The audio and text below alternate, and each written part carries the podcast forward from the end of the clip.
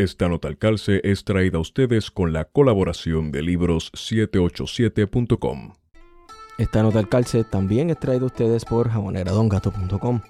Los jabones Don Gato son hechos a mano, sin químicos dañinos ni detergentes, elaborados con aceites naturales, esenciales y aromáticos seguros para la piel. Pruébalos y siente la diferencia. Visítanos en www.jaboneradongato.com. Jabonera Don Gato, váyase a bañar.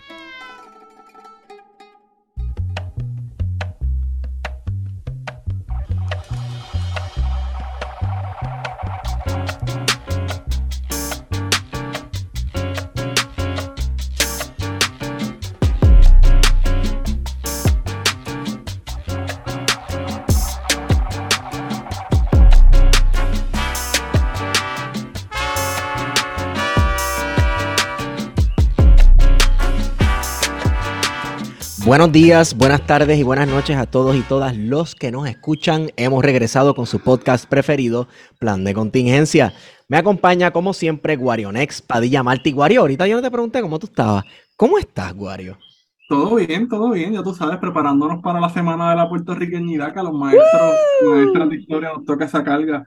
Eh, pero para la gente que se está preguntando, no, no venimos a hablar eh, de las elecciones eh, de medio término de los Estados Unidos. Ya de eso hablamos ayer en Martes de Contingencia con Luis Herrero. Lo pueden buscar lo pueden en Radio Isla. Y bueno, fue un preludio, ¿verdad? Discusiones este, sobre las elecciones, pero no, no, no vamos a, no vamos aquí a hacer vaticinios ni nada de esas cosas. Una de las cosas que vamos a estar hablando hoy ha sido un tema bastante recurrente en este podcast desde el inicio, ¿verdad? Que ha sido la situación eh, dentro del Instituto de Cultura puertorriqueña. Correcto. Y, pues, para abrir con eso, ¿verdad?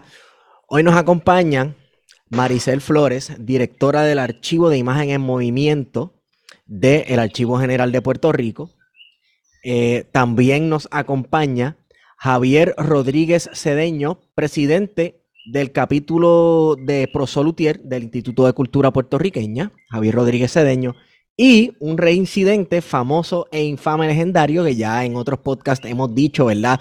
Todos los actos de daño y terrorismo que este, esta persona ha hecho para Puerto Rico. Mentira. Pero gracias por volver a estar con nosotros. Ángel Figueroa Jaramillo, que es presidente de la Junta de Directores de Prosol Utier. ¿Cómo están? Este, este, ¿Están reguleros o algo así? Porque yo los vi, yo vi el viernes de la semana pasada, si no me equivoco, hubo una manifestación frente al Archivo General de Puerto Rico. Yo me quedé maravillado porque yo no había visto eso. No sé si, tal vez porque tengo menos años que mucha gente aquí. Bueno, primero yo te quiero corregir un momentito porque no quiero lacerar ningún ego. Yo no soy directora del archivo de imágenes movimiento. Yo soy simplemente un archiverado sin especialidad que, que está a cargo de una unidad programática que es la conservación de documentos audiovisuales. Este, así que así pues para tirar el contexto, ¿verdad? De que... Sí, sí, sí, importante. De que no lastimar un ego, tú sabes, yo no soy directora de, de nada. Pero como quiera, este, para quienes no saben, Maricel, este, todo el que ha visitado el Archivo General de Puerto Rico sabe que Maricel allí hace una labor titánica con los tesoros este, eh, cinematográficos de Puerto Rico y todo tipo de archivo, ¿verdad? Este, eh, histórico que, sea en filme. Sí, y audiovisual. Y audiovisual. Increíble. Y, me ha dado la mano también, así que me ha dado la mano con trabajo, seguro que sí. Bueno, eh, ¿de qué trata esta manifestación que ustedes hicieron el viernes de la semana pasada, el viernes 4 de noviembre? Yo voy a traer un poco de contexto, si me lo permite Javier, este, porque Javier en realidad fue el que nos dio el apoyo, o sea, no nos dejó solo en esta situación. Este, sucede que a mediados del mes pasado, este, en octubre, la directora nos reúne en el Archivo General de Puerto Rico y nos dice que ella está redactando un nuevo contrato para el archivo de una persona que va a ayudar a los archiveros en las salas de referencia. Entonces ella ahí esbozó unas tareas que ella pensaba que él iba a hacer. Una de ellas era que él iba a estar a cargo de la sala de referencia los sábados y uno, un horario extendido que van a, que ellos quieren implementar los, este, ¿cómo decirte? Este, por las noches. Ellos quieren extender hasta las 8 de la noche. Y entonces ella siguió diciendo que también iba a, iba a recaudar dinero este, que son funciones que hace la unidad apropiada. Este, uno de los compañeros, pues, como que eso le tomó por sorpresa, yo alcé la mano y yo le dije a la, a la archivera general que me parecía que esas descripciones de, de tareas que le iban a asignar al contratado era una invasión a, a los trabajos que los, los cinco archiveros hacemos en el archivo general. O sea que era, era, era redundante, las labores de esta persona eran redundantes con los trabajos que ustedes ya hacen.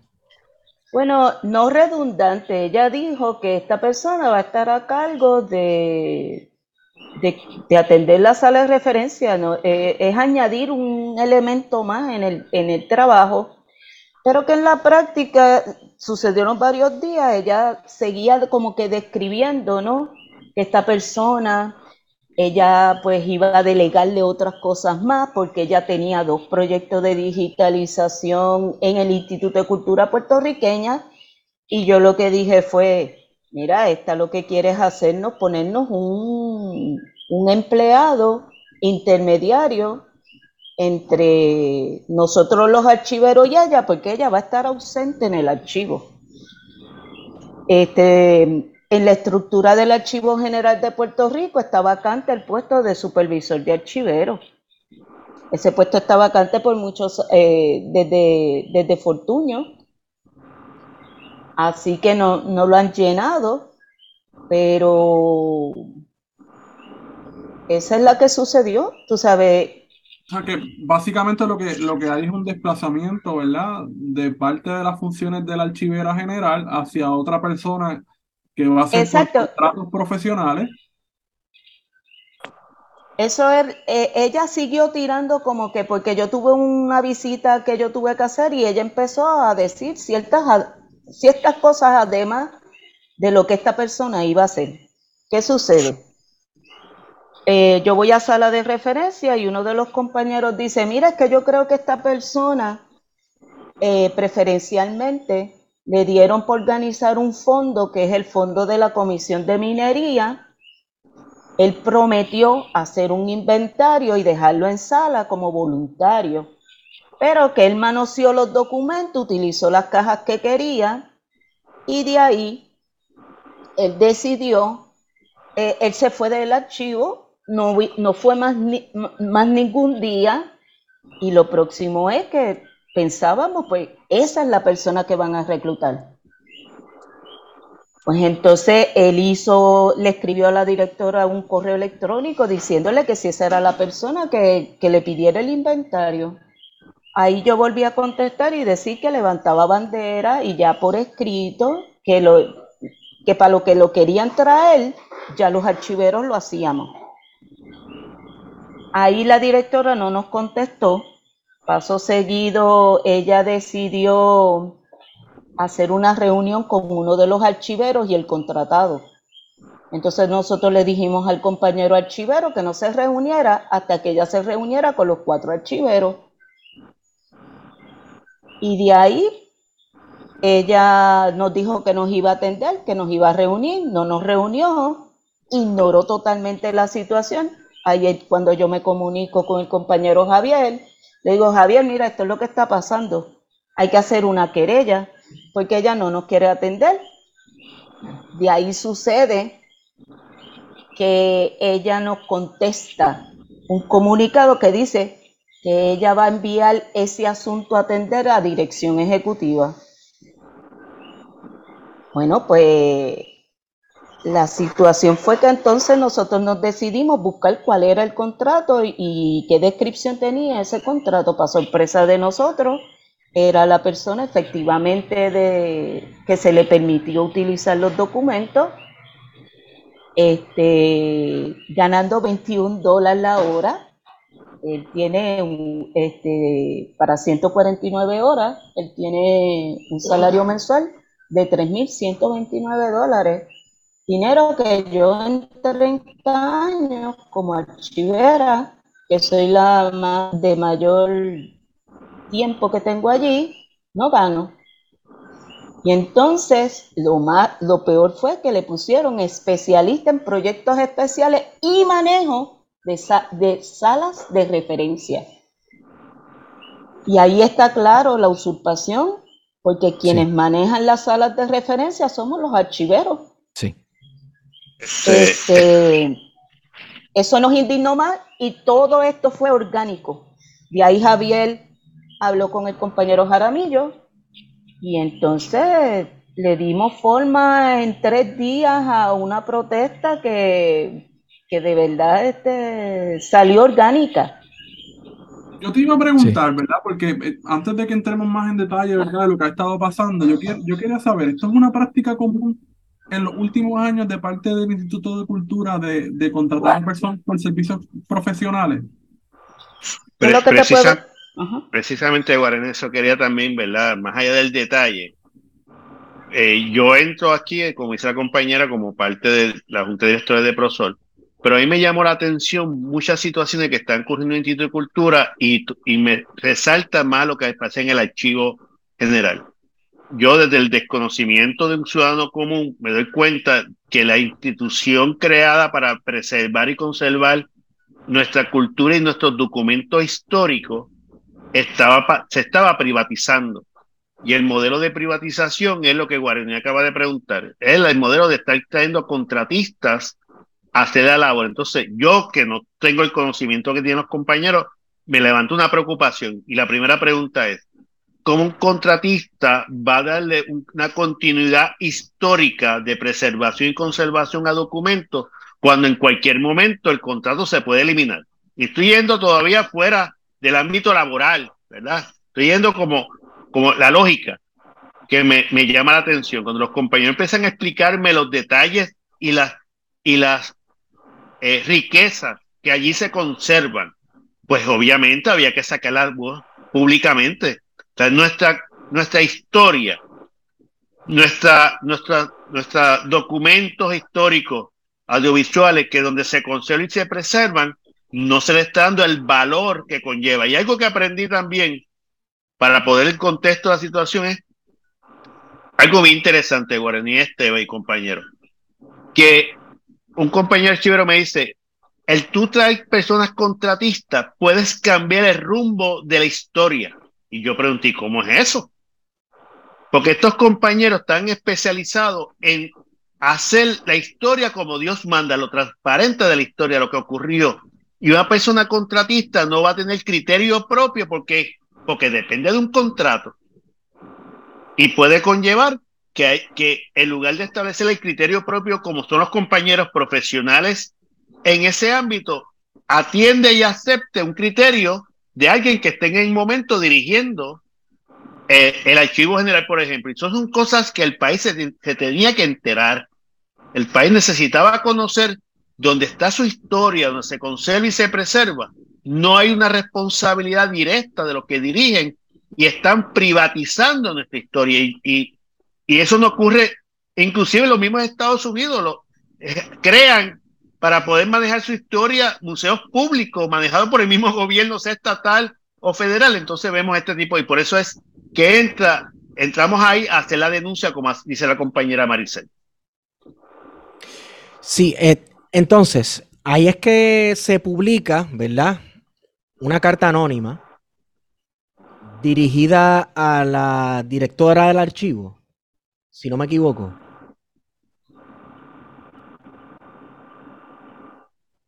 Sí, una carta abierta. Sí, empieza a circular una, una, carta, ¿verdad? Este, sobre que hace una denuncia, parece que la gente empieza a levantarse, empieza a, hacer los señalamientos porque ya las voces empezaron a escucharse, ¿verdad? Y yo creo que eso lo vemos la compañía Maricel, los compañeros que están allí que alzaron la voz y sale alguien que es posible, porque muchas veces se da, pero lo importante es el contenido y el sustantivo de la carta. Sí. Que hace una denuncia muy seria sobre el proceso del archivo. Sí, me da la impresión de, ¿verdad? Se denuncia ese caso específico en la carta, pero me da la impresión de que es una práctica, como estaba mencionando Guarion Expadilla, este, más común de lo que uno piensa, ¿verdad? Esta cuestión de firmar contratos a lo loco. Sí, mira, la, firma de contrato en, el ICP, en el Instituto de Cultura, sí. Eh, en los últimos años, por no decir los últimos 10 años, más o menos, eh, pero ahora ha sido en esta administración, en la administración de, Carlos Ruiz, ha sido la norma, se ha convertido en la norma.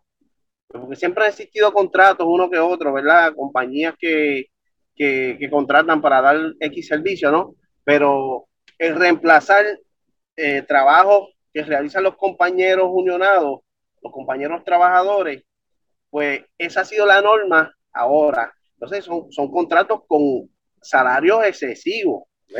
Sí, por eso yo tengo la curiosidad porque eh, hemos estado leyendo noticias ya, bueno, por lo que parece años sobre el declive del Instituto de Cultura puertorriqueña y que cómo lo están destripando y cada vez le quitan más fondos y cada vez hay menos dinero para tal o cual cosa. Pero de momento vemos que hay contrataciones para entes, ¿verdad? Corporaciones o individuos en, en carácter privado que los sueldos pues muy por encima de gente que está unionada. Demasiado. Entonces, como yo me explico que no hay dinero, pero para esta gente, pues, pues sí, o para este modo de operar, pues sí lo hay, que me parece que es uno mucho más caro. Mira, hay una supervisora de un, de, un área, que no, no, recuerdo de momento, pero está en los 70 mil dólares. 70 mil dólares anuales. Aquí, quien se gana eso, entiendo yo, es el director ejecutivo. Está por ahí cerca.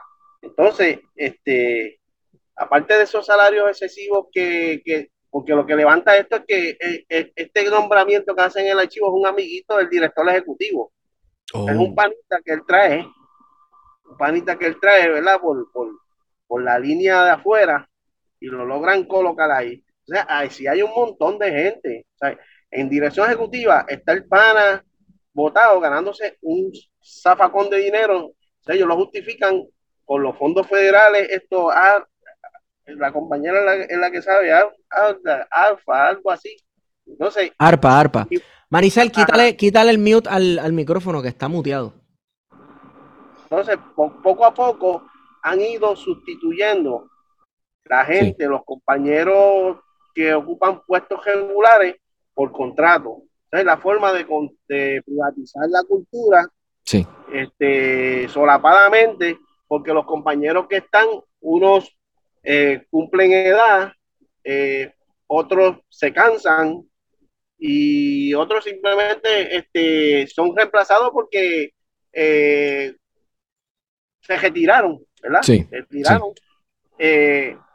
entonces, eso nos trae también a, a una pregunta, ¿verdad? Que, que, yo me la hago como, como parte, ¿verdad?, de, la organización obrera y, es mi responsabilidad. ¿Hasta qué punto están eh, atacando al sindicato, no? Porque si tú eliminas, eliminas eh, a los trabajadores, estás eliminando al sindicato. Entonces, es una cosa eh, que es también una práctica que recurre el director ejecutivo a, a divide y vencerás, ¿no? Tiene más, tiene más contratos, tiene, tiene programas contratados completos. El programa de publicaciones está completamente privatizado. Y entonces nosotros nos preguntamos cuál es el fin, ¿verdad?, de, de, la privatización. Aparte de privatizar la cultura, eliminar la organización obrera. Entiendo yo que va sí, por ahí. que, que bueno, eh, eh Figueroa Jaramillo sabrá de esto, ¿verdad? Pero la estabilidad laboral, porque entonces no tienes empleados eh, transitorios, no tienes empleados, ¿verdad? Eh, con nombramiento eh, y prefieres subcontratar, ¿verdad? A otros empleados que ciertamente se presta, como muy bien señala Javier, ¿verdad? Para una privatización de facto, ¿verdad? De esos servicios que se van a prestar en, la, en distintas ramas del Instituto de Cultura y que ciertamente pues, va a beneficiar a las personas cercanas, ¿verdad? De, ese círculo eh, del director ejecutivo. Que de hecho, recuerdo que nosotros hablamos con, con Samuel, sí. pasado archivero, ¿verdad? Sobre una, una situación que ocurrió durante el huracán María con uno de los ayudantes del director ejecutivo del Instituto de Cultura puertorriqueña. Así que esto parece ser que es algo bastante. Sí, es algo. Ustedes sabrán, ¿verdad? Perdóname, pero el nefasto Samuel Quiñones fue de lo peor que ha pasado en el Archivo General de Puerto Rico. Este, yo, de esa persona no tenemos ni qué hablar. Este, abogado mediocre, archivero general, inoperante, este, misógeno, ¿qué te puedo decir? Es de lo peor que pasó por allí.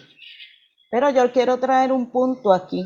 Sí. Aparte, un poco, uno tiene que hacer un poco de historia, que también es verdad. Todos nosotros tenemos nuestro ¿verdad? background de, de, amar la historia, ¿verdad? Y como sabemos y reconocemos que sin conocer esa historia estamos este, condenados a repetir los mismos errores. Aquí la ley 7 fue el principio de todo este proyecto de desmantelar el gobierno de Puerto Rico. Aquí, conforme ellos se llevaron, el, Instituto de Cultura puertorriqueña tenía una plantilla de trabajo de más de 300 plazas regulares. Hoy, hoy somos menos de 100. Hoy. Entonces, ¿qué es lo que ha sucedido?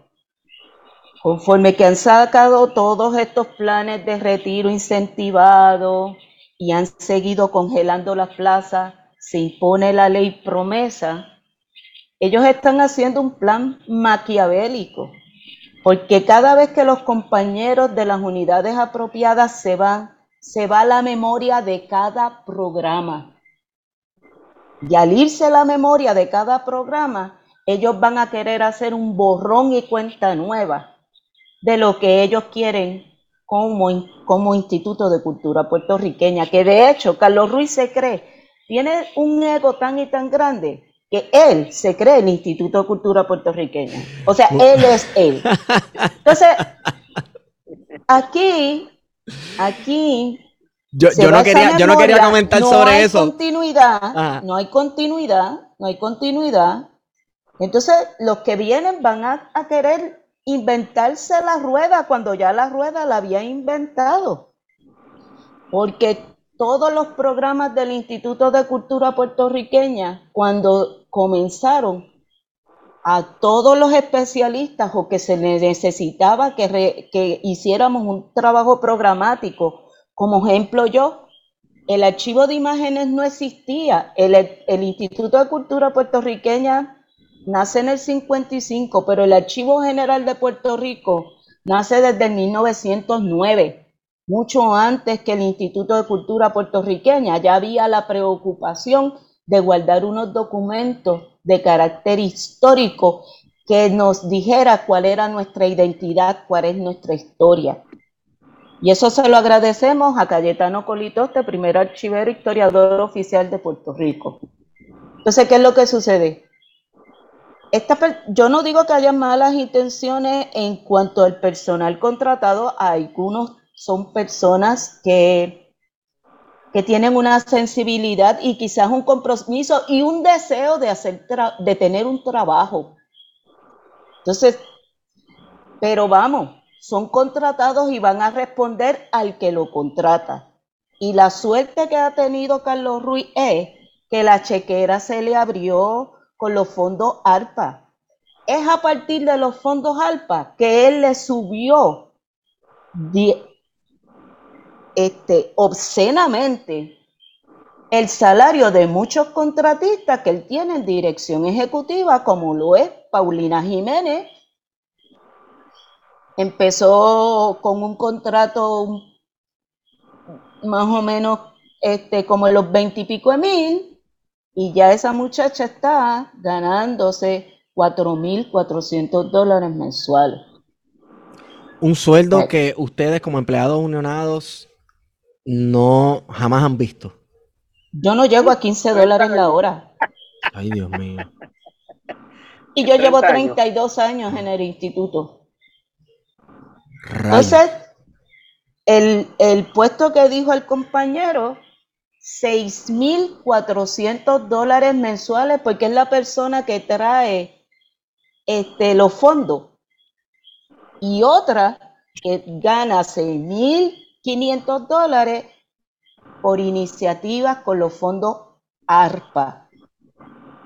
Entonces, y hay que ser responsable de leer cada contrato porque ellos han sido tan, tan mediocres que cuando tú lees las descripciones de todos esos contratos, mira, algunos utilizan palabras hasta como cataloga.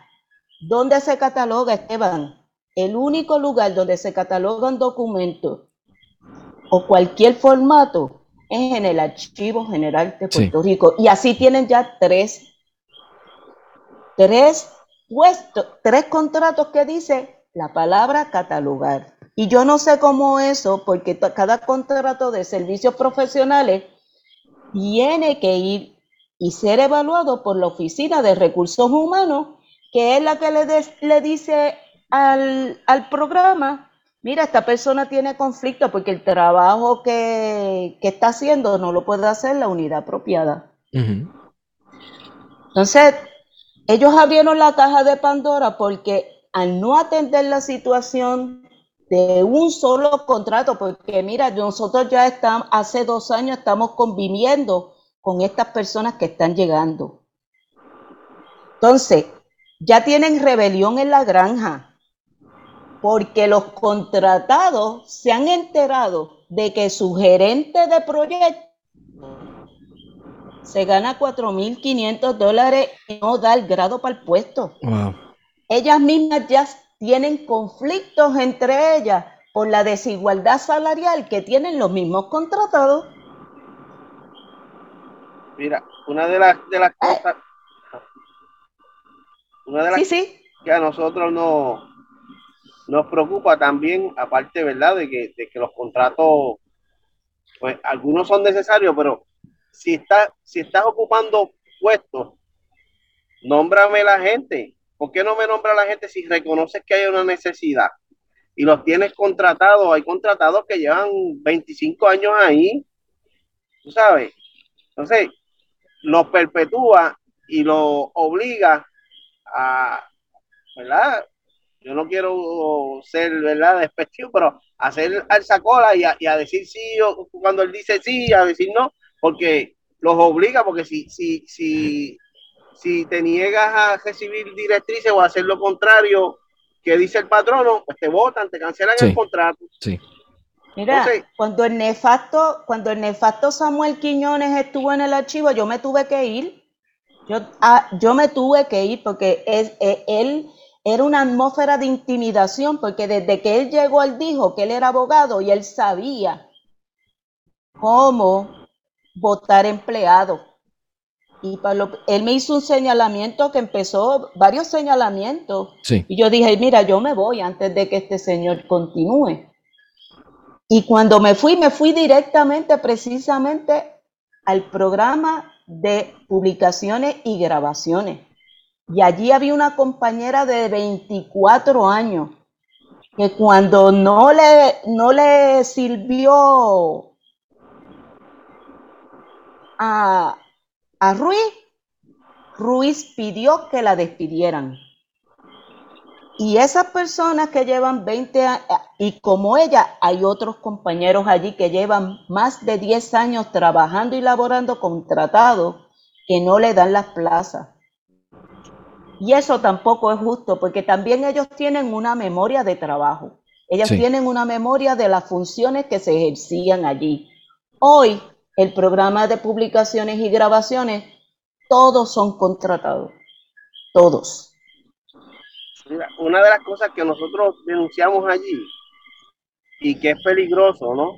Para, no solamente para la historia del país, por, lo que conlleva, ¿verdad? La, privatización eh, solapada y poco a poco de, los trabajadores y los compañeros en el archivo, es que pues las investigaciones criminales donde van a buscar eh, documentos ahí el archivo, ¿no?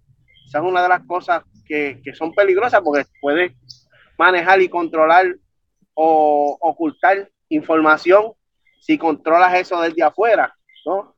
Entonces también hay programas, por ejemplo, porque es que el instituto es una, es una agencia bien especial y, y, yo, y es una agencia que otorga permiso, ¿verdad?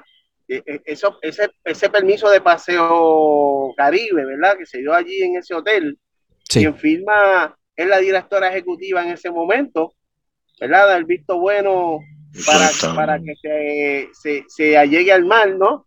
Eh, es el programa de arqueología, eh, es el programa de patrimonio histórico, y entonces aquí hay, aquí hay envuelto, ¿verdad?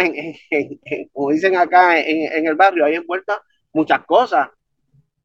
Porque, ¿qué paraliza y, y, y, van contra un compañero, contra un compañero, contra dos, pues, eh, eh, son del sur, eh, contra el compañero o ex compañero Paquito Say cuando se opone al gasoducto del sur y le cayeron arriba hasta que él tuvo que renunciar.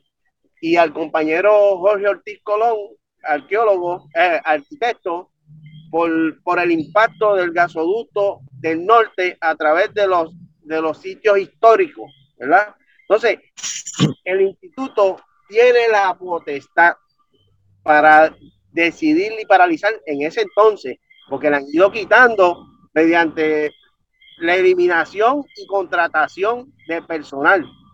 Porque vienen ya con, tú me tienes que firmar esto. ¿verdad? Y eso es así. Entonces, eso es lo peligroso que nosotros estamos tratando de prever, porque están en las playas metidos. Y eso, evaluación, ¿qué evaluación eh, justificada y neutral va a ser el instituto si está metida la política partidista aquí hasta el tuétano? Sí, otra de las cosas es que dentro de la medida neoliberal este, pueden rentabilizar de manera eh, de las formas no correctas las colecciones. Por ejemplo, en, mi caso, yo estoy, yo tengo que observar un código de ética internacional para pertenecer a la Federación Internacional de Archivos Fílmicos. Y esto se presta también a que estas personas vengan a rentabilizar, no protegen y custodian los procesos de conservar los documentos, pero si viene un amigo del alma que quiere la película porque la, va a exhibir o necesita un pedazo para hacer un documental, pues entonces ellos van a darle esas películas o películas que ya están dentro del dominio, se las dan a otro para que las exploten, porque las películas, aunque dejan de ser rentables al abandonar el circuito comercial, luego se convierten en piezas de coleccionista que las personas es deseable. Son colecciones deseables. Sí. sí, que eso ocurre aquí en muchos museos de Puerto Rico, que piezas históricas, ya sean pinturas, artefactos, desaparecen.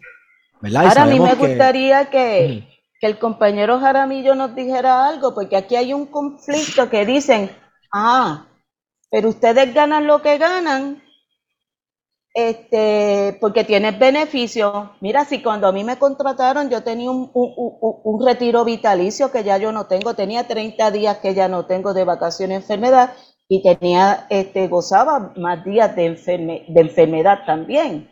Entonces ahora dicen, es que los contratados hay que pagarle eso porque lamentablemente ustedes tienen unos beneficios que ellos no tienen. Exacto, pero ¿qué beneficios? Porque si se los están quitando cada vez más. Y este, y este hay un principio que dice igual paga por igual salario. Si, si, si el, el, el trabajador lo que hace es vender su conocimiento, vender su productividad Y si en esa venta dicen, este trabajo de archivero vale 20 dólares la hora, vale 20 dólares la hora para todo el mundo. Gracias. No porque uno tenga plan médico, ahora el que tiene plan médico vale 10, pues tienes plan médico, no. el plan médico es un beneficio adicional, pero el valor del trabajo es tanto. Y, y yo reitero lo que dije al principio, que los compañeros lo han validado. Esta privatización soslayada, que lo que se ha convertido desde mi punto de vista es un club social de cultura, donde, donde lo que están llevando es a sus amigos para hacer propaganda y hacer el custodio de la cultura puertorriqueña. Lo que está haciendo es un daño histórico, valga la redundancia, precisamente a nuestra historia y a nuestra cultura, porque esto no es cuestión de contratar cuatro compañías de publicidad y tener amigos en los medios para que me haga un, un photoshooting para salir en los lugares. La cultura es más que eso, hay que transmitirla, hay que conservarla, hay que preservarla para que, ¿qué? para los que vienen mañana puedan tener acceso a ella. Sí. Y los que conocen eso son los compañeros.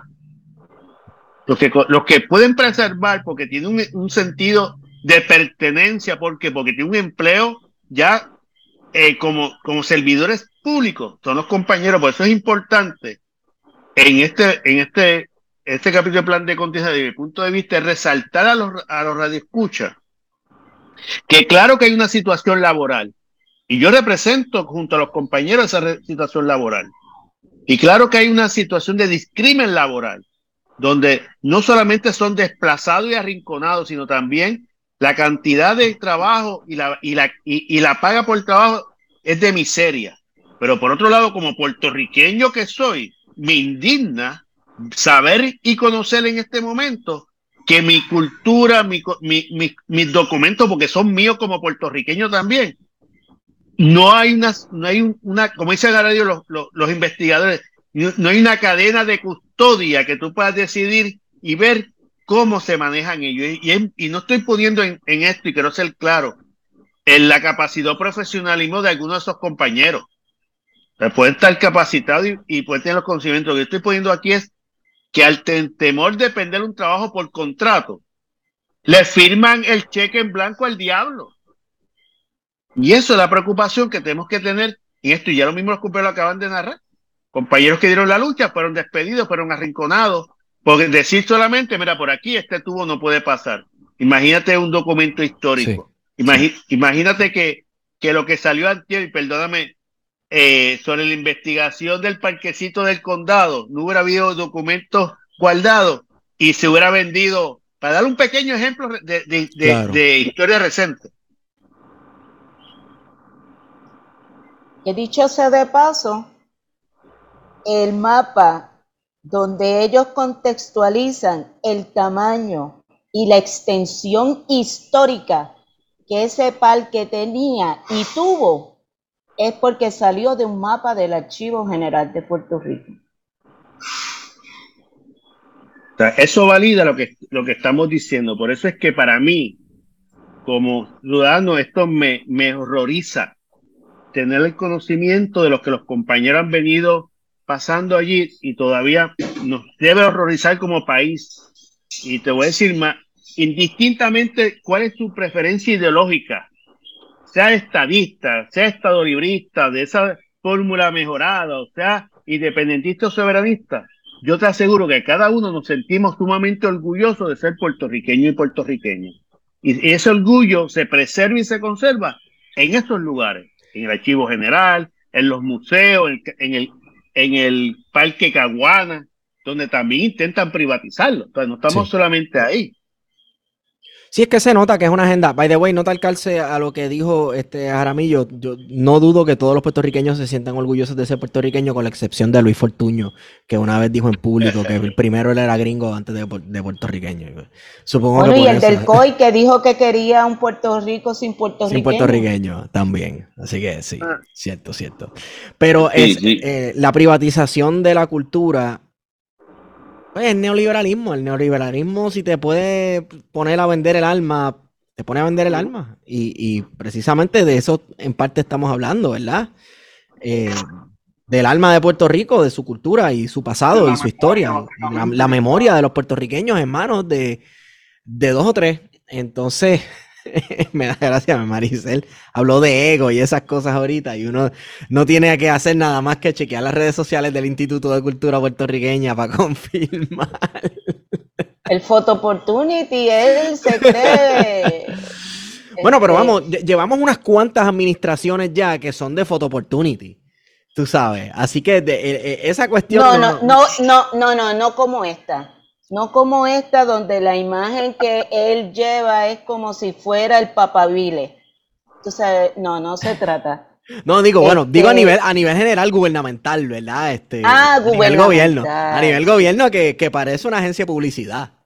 Otra de las cosas que hay que tomar en cuenta es los alquileres de los espacios históricos, de los edificios históricos, que eso se está dando como si fuera un parque temático. No, no montaron un par en un Fortín el año pasado o el año antepasado, una cosa así. Le metieron, un carro encima y a un Fortín de 400. Eso dicen por ahí, eso dicen por ahí, que luego regalaron un carrito de golf.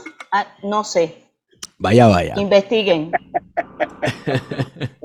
Pero, Pero... ¿puedes, hablar un poco más de esa visión del instituto de utilizar sus facilidades, ¿verdad? Y de rentarlas eh, para ese tipo de actividades que, ustedes saben como empleados, porque hemos visto que, por ejemplo, se ha estado utilizando el archivo, las facilidades del archivo, que dicho sea de paso, eso también sería una cosa que me gustaría que me hablaran, de, la infraestructura, ¿verdad? Las condiciones del edificio, eh, que, yo sé que no son las mejores, ¿verdad? Eh, que aunque estéticamente por fuera pudiese verse lo más, lo más aquel, ¿verdad? Uno sabe que tiene deficiencias y que, y que eso ciertamente incide en la forma en la que se pueden prestar los servicios al público en general allí. Sí, mira, para empezar, el plan maestro de la reconstrucción, porque eso no fue una restauración del edificio, ya hoy hay, hay áreas que están totalmente este, deteriorados, su deterioro es bien acelerado precisamente una de las áreas que querían este, alquilar al Centro de Estudios Avanzados y del Caribe. Este, esa lucha yo la di sola porque lamentablemente cuando Samuel Quiñones, el breve, este, una de las cosas que este, que yo me fui porque los compañeros, yo era la delegada de, la Unión en el, en el Archivo General de Puerto Rico, me retiran la confianza, pues porque yo le dije ciertas verdades de cómo estaban sucediendo allí las cosas y ellos también la estaban permitiendo. Eh, y no me quedó de otra que renunciar, ¿no? Una vez tú pierdes la confianza de tus compañeros, pues tú no los puedes representar. Pero entonces en ese proceso, después que se va Samuel Quiñones, el instituto tratando de buscar dinero que no tiene, porque tampoco lo defiende en los presupuestos, eh, deciden ofrecer el edificio y la colección para que fuera utilizada por el Centro de Estudios Avanzados y del Caribe para poder este, ayudar a, que esta institución que lamentablemente perdió su, un edificio histórico que es de gran importancia de Puerto Rico, está en manos privadas porque la, ya la Iglesia Católica vendió ese edificio. Y es toda una parcela que cubre una cuadra extensa dentro De, del viejo San Juan, ¿no? Sí. Y entonces, así como otros, pues traen actividades que son, que no son consonas con, con los edificios, bodas, cumpleaños, graduaciones. O sea, tú de repente alquilan el anfiteatro del Archivo General de Puerto Rico, tú estás dando referencia y tienes niños de sexto grado haciendo fila con sus papás tirando fotos por una graduación. O sea, a mí me parece que debe, debe haber también un respeto al trabajo que allí se, se realiza, Porque de todas maneras, si tú lo haces sábado o domingo, no hay problema. Pero cuando tú estás dando servicio, el servicio por el cual este, es tu misión, dar acceso a los documentos para consulta, pues me parece que es una falta de respeto también para los investigadores que visitan. Oye, y, hay una biblioteca, hay una biblioteca en el segundo piso también, que como que regla básica, silencio, por favor. Y, y, así como otros edificios, tú sabes, este, los están utilizando y entonces yo no sé cuál es el, eh, el criterio de si es una boda. Creo que tienen un reglamento, pero yo no estoy muy clara en el reglamento, en cómo ellos este, establecen las categorías de, de costos por actividad o por número de personas que asisten y en este proceso también querían que las personas que visitaran el archivo a tener una conferencia con los archiveros, les, se les cobra taquilla. Es que yo me rehúso a hacer eso, porque mi misión es dar la divulgación para que, las, para que los jóvenes estudiantes, ¿tú, ¿tú crees que una escuela pública como la de muchos maestros de historia, que a duras penas hay, hay jóvenes que, tienen para el almuerzo.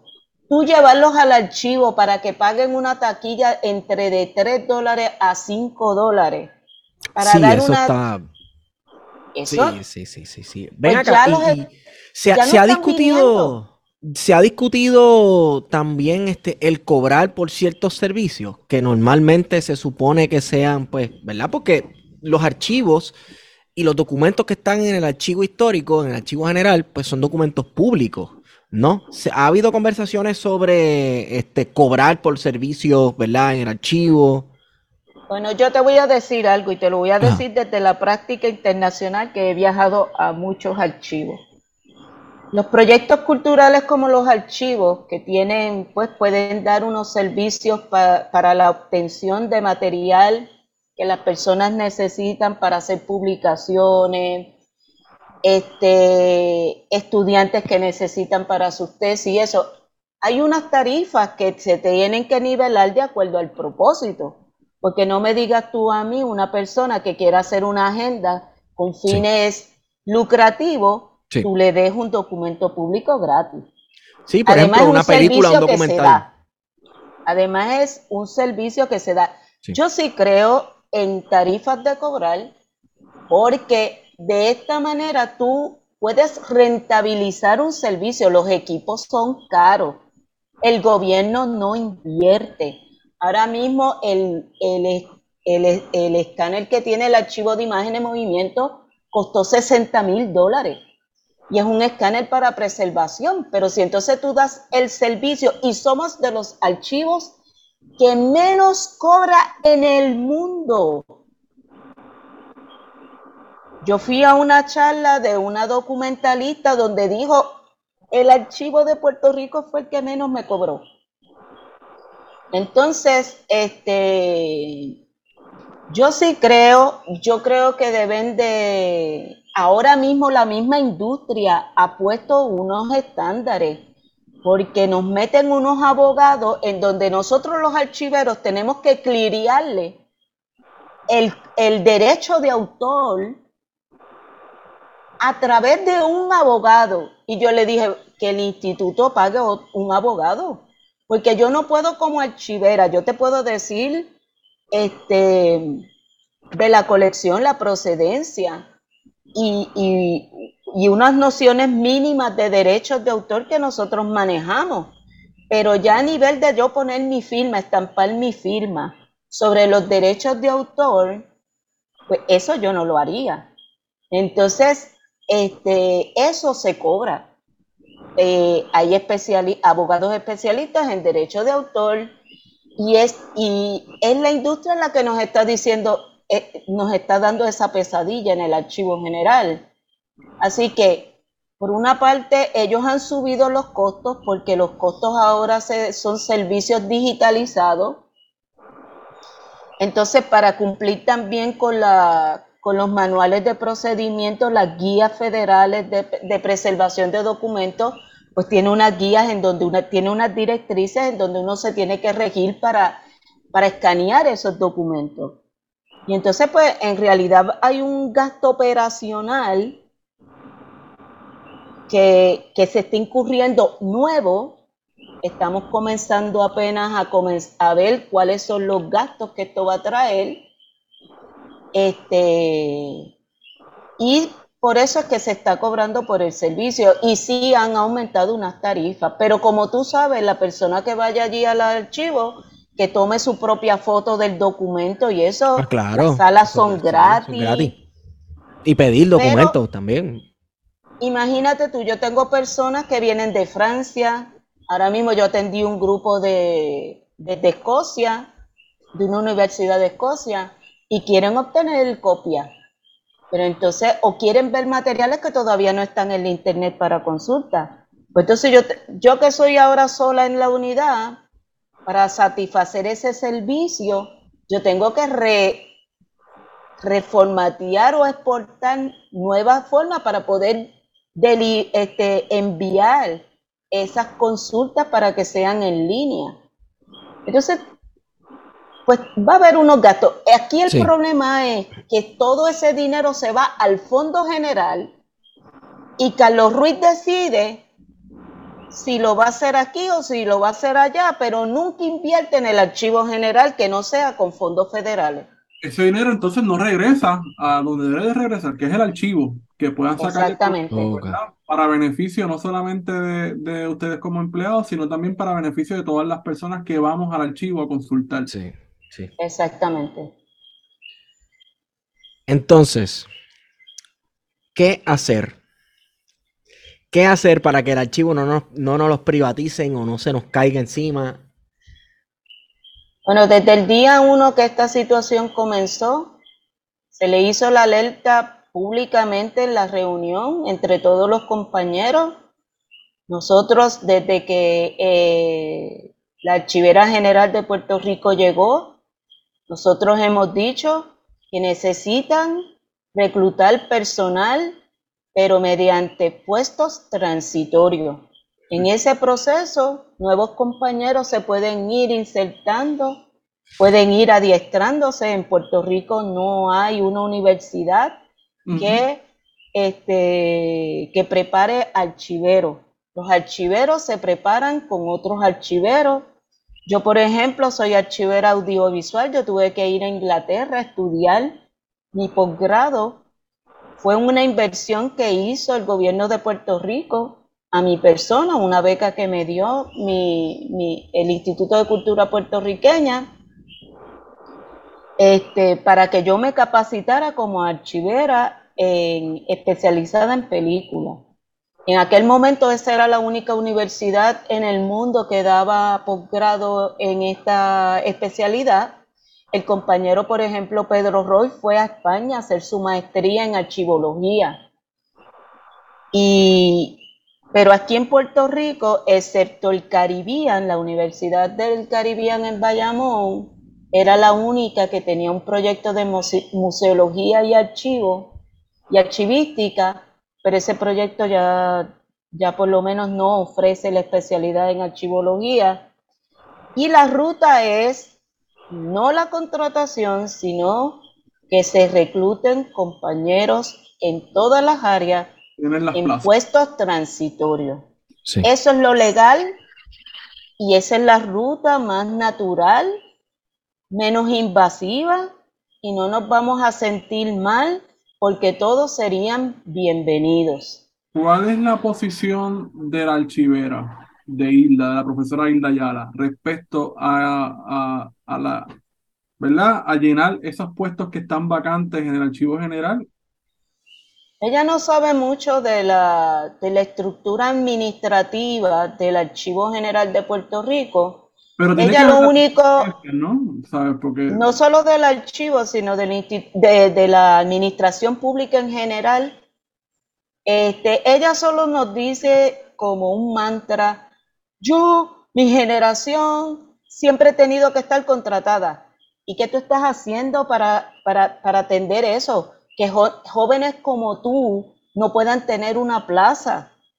O sea, yo misma tengo que sufrir en mi carne propia a nivel personal que mis hijos estén viviendo en los Estados Unidos porque tenemos un Puerto Rico donde no le podemos dar este trabajo a nuestros jóvenes. Correcto.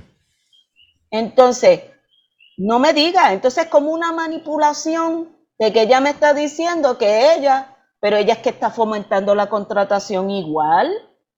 Ella tiene una ruta a seguir. Ahora mismo hay un plan de reclasificación de, de plazas y salario. Ella no ha hecho lo mínimo por, hacer justicia porque creen que nosotros teniendo 50, 50 años, este, de 45 años en adelante, nosotros no vamos a evolucionar, que no tenemos la capacidad de aprender. Yo para mí todos los días aprendo. Yo estoy cogiendo cursos de preservación digital para películas. O sea, yo no me estoy quedando anquilosada en un archivo de hace 50, 60 años, que pronto seremos 70.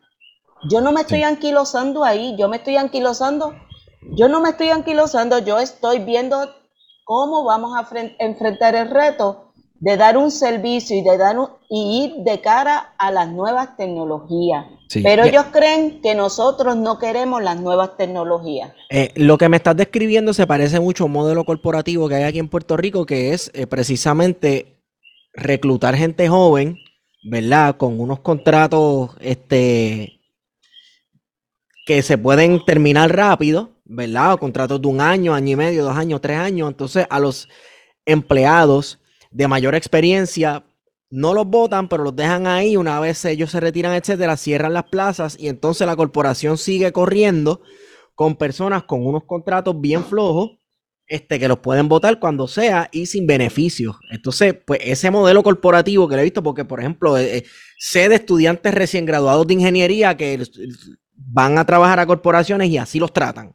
¿Verdad? Básicamente, indirectamente le dicen, no te vamos, no te queremos aquí más de tres años y a la que pidas la primera, este, la primera alza de sueldo, te vas de aquí. Pues eso lo están eh, importando a cómo funciona el Instituto de Cultura Puertorriqueña y bueno, por lo que vemos en el Archivo General de Puerto Rico. Pero no solo eso. De que nos pudiera decir Jaramillo de que en, todos los trabajos recientes a la gente no dura más de un año para no darle todos los beneficios, ¿verdad? Correcto.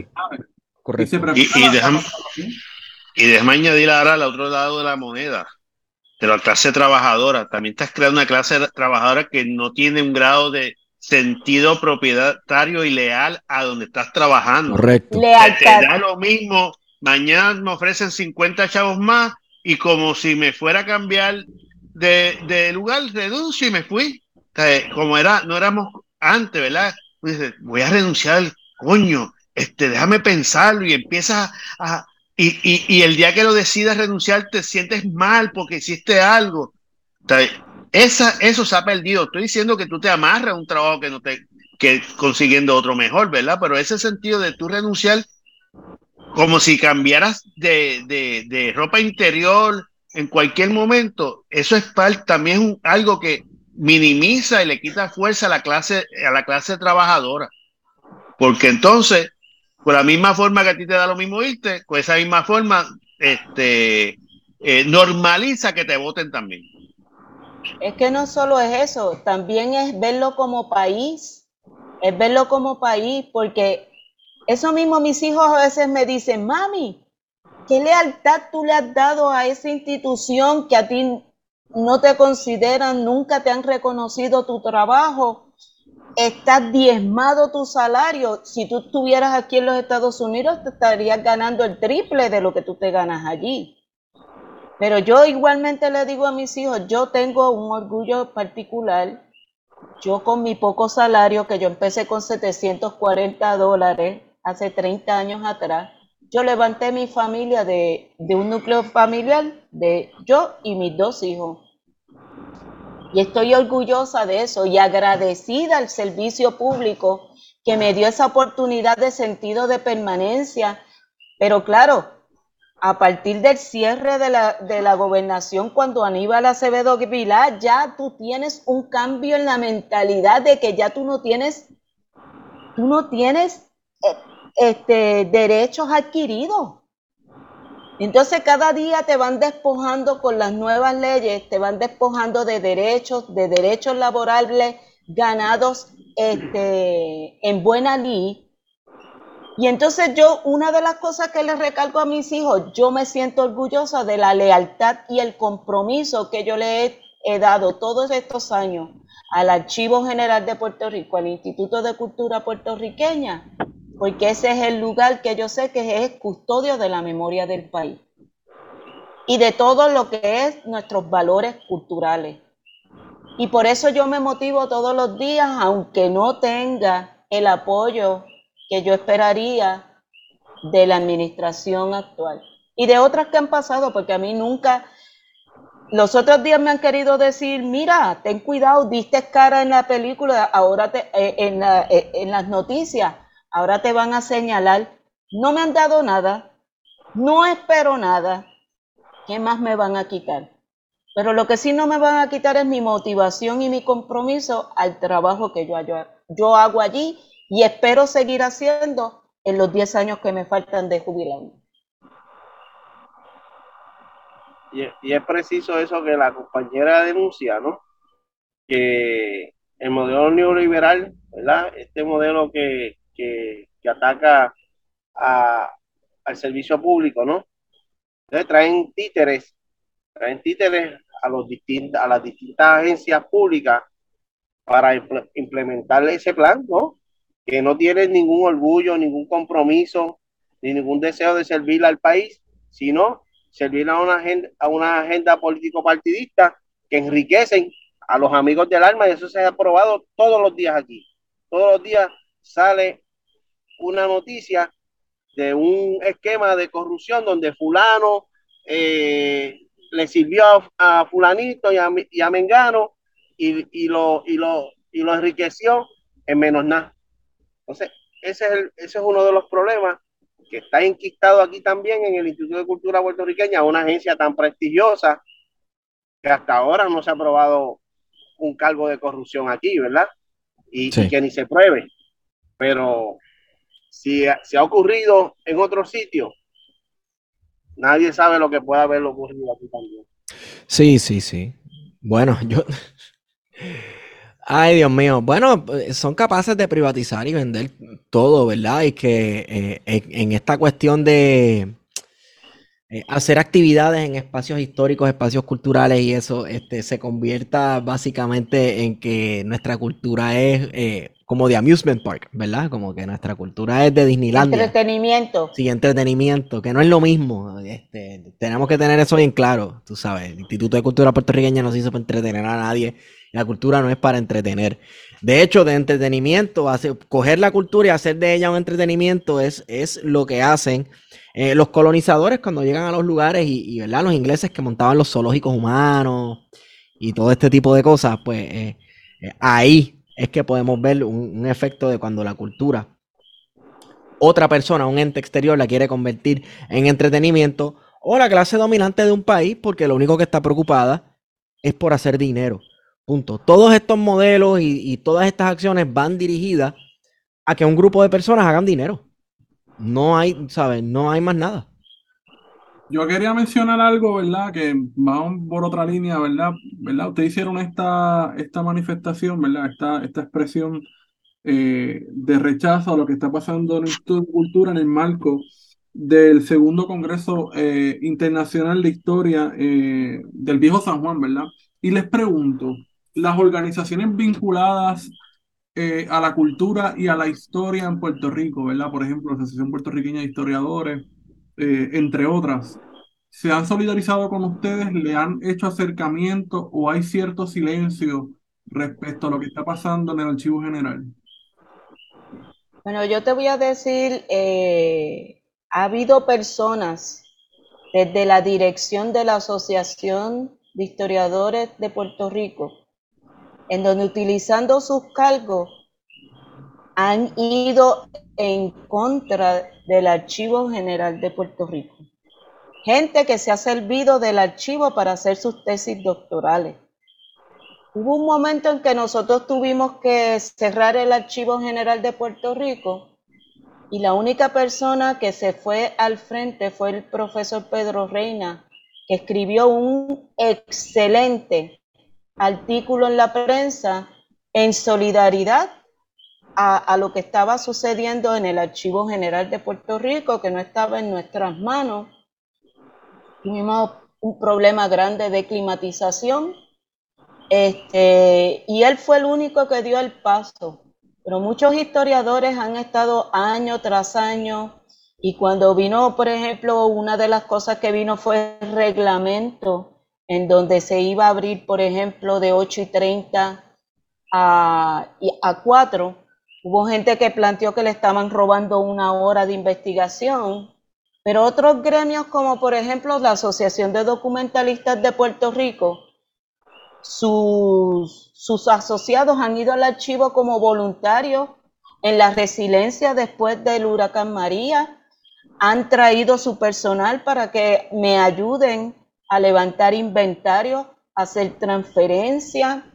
Esas son asociaciones que como grupo eh, tienen preocupación por lo que sucede allí y son colaboradoras de nuestros proyectos.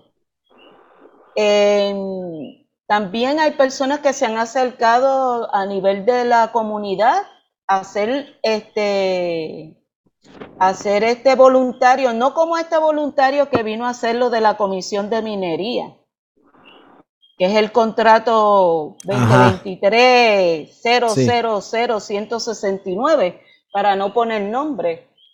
Pero esa persona se sirvió de un voluntariado para sacar un trabajo y quedó mal. Y hoy lo quieren compensar o ya lo compensaron con un contrato. O sea, él pide un voluntariado allí para tener acceso a ciertos documentos que por lo general no estarían disponibles al público. Eso es así, una porque vez no estamos organizados. Una vez, digo, bajo la premisa de que él va a ayudar a, catalogar esos documentos, a hacer algún tipo de. Este, Eso es así. Sí, sí. Entonces, este, una vez termina con ellos, se va como que no, es, como que no es con él y no entregó ningún tipo de documentación, este eh, dejando en evidencia su trabajo, dejando, ¿verdad? Un, marco de clasificación, nada de eso. Eso es así. Entonces, este, mira, pasó con Paseo Caribe. Ya la gente sabía que Paseo Caribe iba a tapiar el fortín y todo eso. Si las personas no hacemos de nuestros espacios culturales nuestros, después no vengas a, a llorar como el último rey momo de España, que fue llorando al pie de, la, de su madre y su madre le dice, no llores como niño, lo que no supiste defender como hombre. O sea, si nosotros, cuando las veces el archivo ha tenido sus problemas, ya sea de climatización, de presupuesto, de pocos empleados, no, mientras tú le estás dando el servicio, no se quejan. No son personas que vayan allí a ayudar. Fíjate, hay una cosa que, hay una una de las cosas de la cultura de los Estados Unidos que yo admiro es que sus constituyentes llaman a sus legisladores ah, a la hora de que hay un hay cierta ley o, o, lo que se vaya a pasar y ellos llaman a sus legisladores para que voten X o Y o que hagan esto o lo otro. O sea, y, y eso nosotros no lo tenemos. Nosotros tenemos el país que, tenemos porque una de las cosas que me dijo Jaramillo el viernes, que entonces fue lo que me dio valor de, hacer, es que le dijo al compañero Javier y, y, a mí, mira, a mí no me preocupa el número de personas que estén aquí o no, porque ustedes van a hacer unas expresiones válidas y cuando uno tiene la verdad, no hay por qué temer. Allá los que mienten que tienen que recordar varias veces qué fue lo que dijeron para poder seguir sosteniendo su mentira. Y aquí no se ha tratado de que sea una guerra entre contratistas, todo lo contrario. Esas plazas que se abren dentro del proyecto de digitalización, yo espero que se queden, que ellos sean que tengan tan buen salario como los que ya nos, de los que ya tienen, este, y que te, puedan ostentar beneficios, pero no se trata de una guerra entre ellos y nosotros. Lo que se trata es de un reclamo legítimo como empleada y como persona pública, como puertorriqueña, de que el Instituto de Cultura puertorriqueña, cualquier administración garantice la permanencia y la continuidad del trabajo que se hace en la protección de todos los patrimonios culturales, porque el patrimonio son los edificios, el patrimonio es el documental, el patrimonio son las artes populares, el patrimonio son los festivales culturales. O sea que tenemos un bien que cuidar y cada vez son, quedan menos, menos. Nosotros estamos levantando una estadística por programa. A veces por programa lo que hay es dos compañeros trabajando. Dos compañeros trabajando para hacer el servicio a nivel nacional.